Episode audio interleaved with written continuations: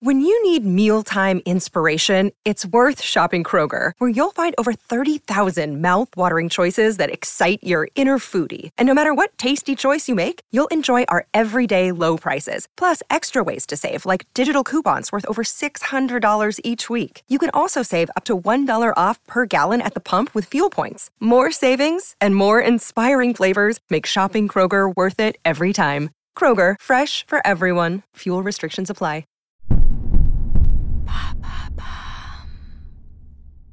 Quel est le festival le plus fou au monde Merci d'avoir posé la question. Selon le ministère de la Culture, il existe environ 4000 festivals de musique en France. 70% d'entre eux ont vu le jour à partir des années 2000. En 2018, 19% des Français déclaraient aller à au moins un festival par an. En 2022, le Hellfest est le festival qui a accueilli le plus grand nombre de spectateurs. Ils étaient près de 420 000 petits fous à s'éclater sur du rock qui hurle, parfois à moitié nus et souvent très alcoolisés.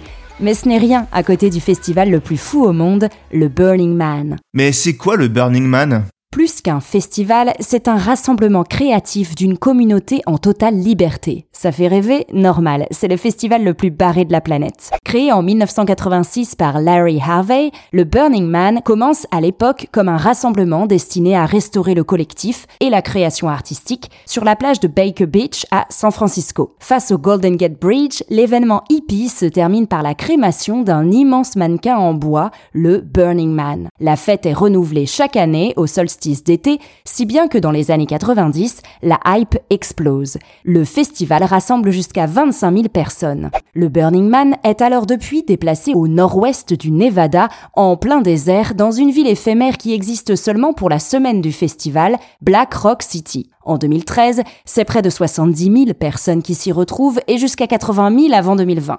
Le concept de cette ville utopique repose sur dix principes fondamentaux comme l'altruisme, le partage, la générosité, la spontanéité, l'imaginaire, l'inclusion, la créativité ou le fait de ne pas laisser de traces. Le prix est d'environ 500 dollars et il faut venir costumé. Pendant une semaine, on y retrouve des concerts, des cours de yoga, des animations et des performances artistiques. Mais qu'est-ce qui le rend si fou? Ah oui, je ne vous ai pas tout dit. À Black Rock City, si vous y allez, vous retrouverez des véhicules mutants qui circulent à des sculptures métalliques immenses et spectaculaires, de nombreuses scènes de spectacle, plusieurs villages, un centre médical, une piste d'aéroport temporaire et surtout aucun téléphone portable et aucun échange d'argent. La vie est régie par l'hédonisme. Nudité, sexe et drogue sont partout. Tout le monde est costumé et les enfants sont même admis dans Kidsville. Au-delà des chars hyper créatifs, de la sensation de liberté extrême et des performances artistiques en tout genre, c'est une ambiance incroyable qu'on vient trouver au Burning Man.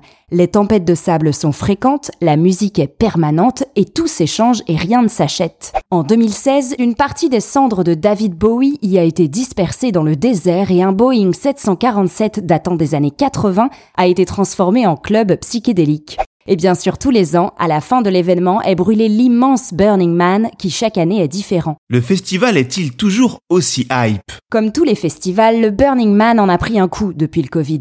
Mais surtout, son motto Leave no trace, ne laisser aucune trace, est souvent décrié. La pollution, la forte utilisation de kérosène et la destruction de l'environnement provoquée par le rassemblement sont critiqués dès 2015. En octobre 2022, le quotidien espagnol El País dénonce une débauche de luxe et de gaz en effet, la venue de nombreux influenceurs et célébrités comme Katy Perry ou Mark Zuckerberg et l'espace VIP qui a été créé au cœur de cette communauté temporaire auraient rendu ce festival Roots un peu trop bling bling.